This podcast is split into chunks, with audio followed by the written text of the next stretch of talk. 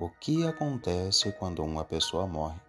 Essa é a pergunta de muita gente e nós vamos falar sobre isso hoje, à luz da Bíblia.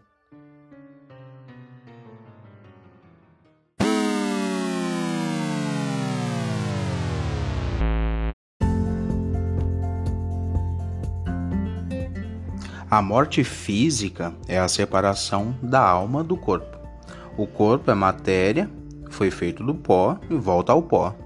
A alma imaterial, sopro de Deus em nós, é recolhida à presença de Deus para ser destinada ou à bem-aventurança eterna ou à condenação eterna.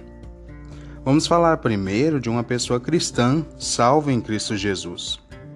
Ao morrer, imediatamente, diz no livro de Hebreus, que o espírito da pessoa é aperfeiçoado para entrar na glória. Quando as pessoas morrem, alguns pensam assim: morreu, acabou. Assim pensam, por exemplo, os existencialistas. Outros dizem morreu, vai para o purgatório. Outros dizem morreu, a alma vai ficar dormindo junto com o corpo. Isso, esse pensamento, inclusive, é dos testemunhos de Jeová, da Igreja Adventista.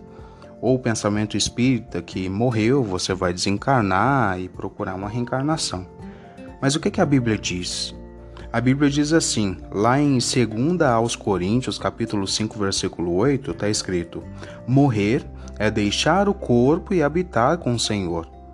Está lá em Filipenses, capítulo 1, versículo 23. Partir para estar com Cristo é incomparavelmente melhor.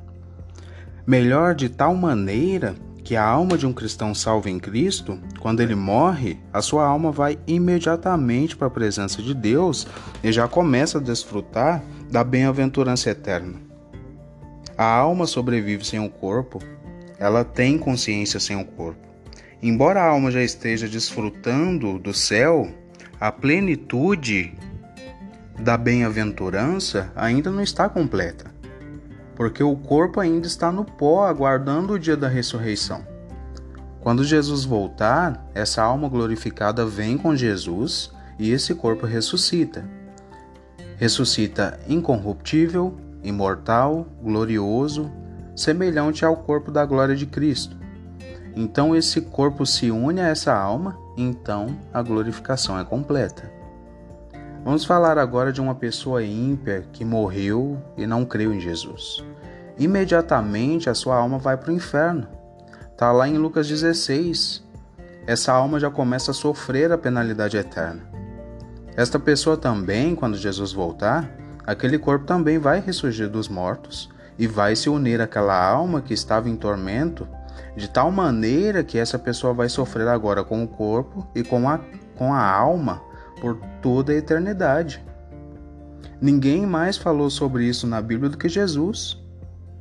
Aqueles que negam as penalidades eternas estão na contramão do ensino de Jesus. Talvez você pense: ah, mas isso é, é muito duro ouvir um negócio desse. Pois é melhor você ouvir isso agora do que ter que ir para o inferno.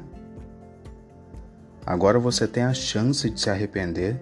Agora você pode ter a oportunidade de crer no Senhor Jesus. Você tem a oportunidade de fugir da ira vindoura.